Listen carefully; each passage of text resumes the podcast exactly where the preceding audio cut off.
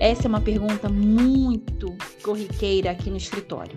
Doutora, posso parar de pagar pensão alimentícia quando meu filho fizer 18 anos?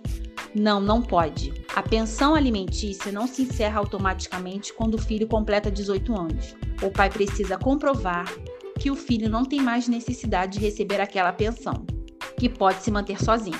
Só por meio de uma ação de exoneração de alimentos e com determinação do juiz é que ele poderá ficar isento de pagar pensão. Além disso, muitas vezes o filho entra na faculdade, então tem o direito ao recebimento da pensão até a conclusão do curso superior. Até a próxima!